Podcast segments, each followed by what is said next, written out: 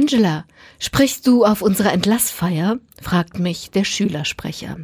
Entlassfeiern, das sind die Veranstaltungen, bei denen mehr oder weniger glückliche Schülermenschen auf die Bühne gerufen werden, um das Ende ihrer Schulzeit zu besiegeln.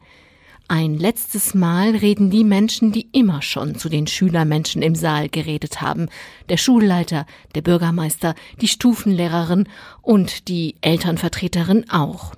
Das wäre dann ich.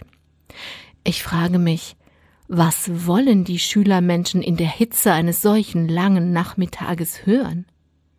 Über vieles, was unsere Kinder auf ihren Entlassfeiern gehört haben, auf denen sie musiziert, gekellnert oder bei denen sie selber die zu Entlassenden waren, haben sie geseufzt, langatmig, sentimental, nichtssagend. Ich frage mich, was ich damals, als ich entlassen worden bin, gerne gehört hätte.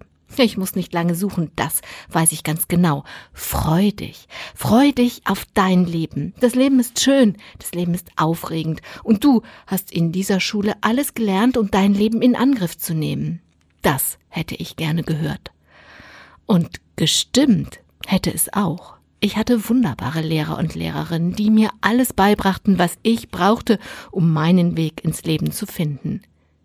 Aber würde es auch heute stimmen, wenn ich den Schülermenschen in der Aula sage, freu dich, freu dich auf dein Leben, das Leben ist schön, das Leben ist aufregend und du hast in dieser Schule alles gelernt, um dein Leben in Angriff zu nehmen.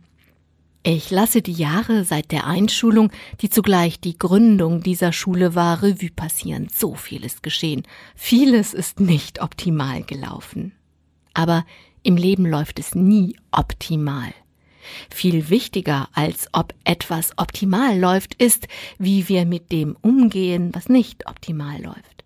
Als es in diesem Fall nicht optimal läuft, ist etwas Wunderbares passiert. Eltern und Lehrer haben gemeinsam für ihre Kinder gekämpft, einer Schule, die fast schon am Abgrund stand, eine neue, eine echte Zukunft gegeben.